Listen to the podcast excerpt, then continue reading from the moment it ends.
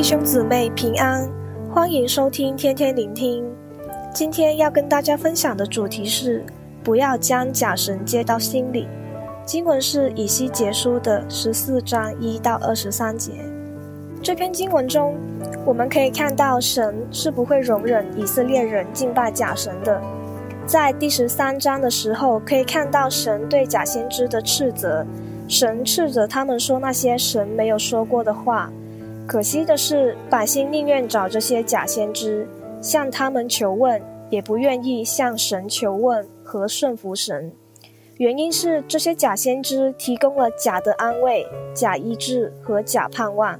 所以第十四章长老来找以西结先知求问神，我们可以推断出他们并不是因为悔改而回转归向神。而是带着一个宁忘勿纵的心态去看看神的心意如何。以西结先知是属于神的，被神呼召传讲神的话，警戒以色列。就在这些长老求问的时候，耶和华的话临到了以西结先知，他并没有像其他人一样说那些假安慰、假盼望的话，而是如实的将神的话告诉那些长老们。经文开首。神表明，这些长老已经将假神接到心里。和修本的翻译是在心中设立偶像。设立偶像就是代表把神排挤在自己的心，不愿以耶和华为神。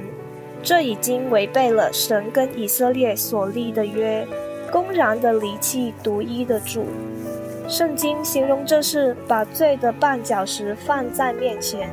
是主动的让自己陷入罪中，神并没有回答他们有关以色列的前途，反而表明以色列人把众多的心思放在假神上，神可要按他们的罪做这样的审判。在审判之前，神还是希望抓住他们，盼待他们回转，因为他们与神已经疏远了，所以借着以西结先知发出悔改的呼召。神呼召以色列人和积聚在以色列的外人立刻回头和转脸，否则神必定会向那人变脸、警戒和羞辱他，并要将他从我民中剪除。就算是假先知传讲假的预言，不传讲从神而来的真理，神也必定会攻击他，从以色列中除灭他。事实上，神赐给人自由意志，并不代表自由自在、毫无责任。在神的面前，人可是要为自己的决定负上责任的。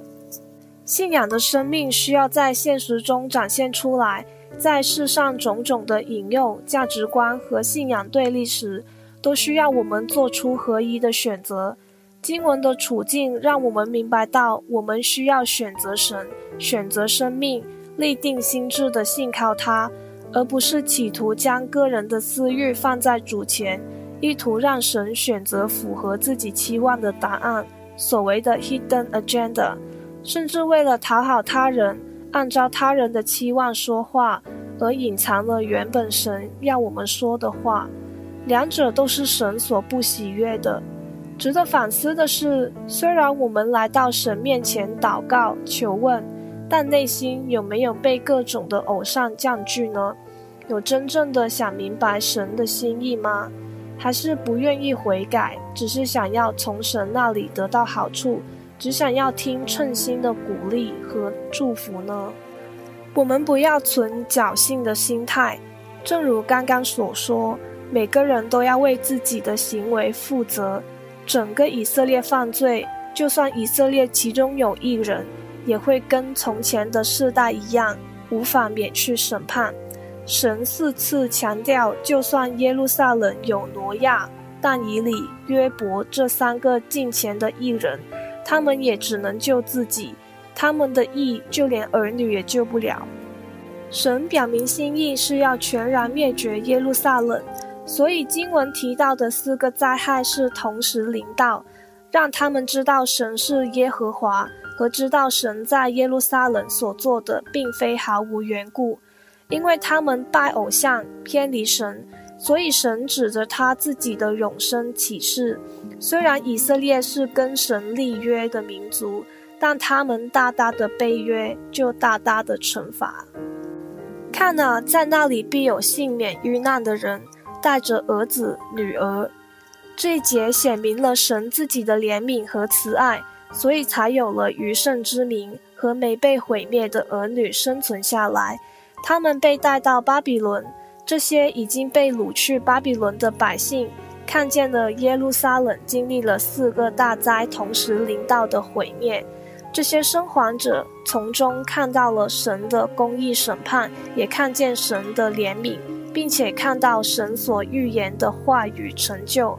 在经历这一切之后，他们不得不承认耶路撒冷的罪，从而让所有人，特别是被掳去巴比伦的第三批人，因为经历了大难不死的怜悯，在极其卑贱和羞耻中，他们的内心也开始了谦卑起来。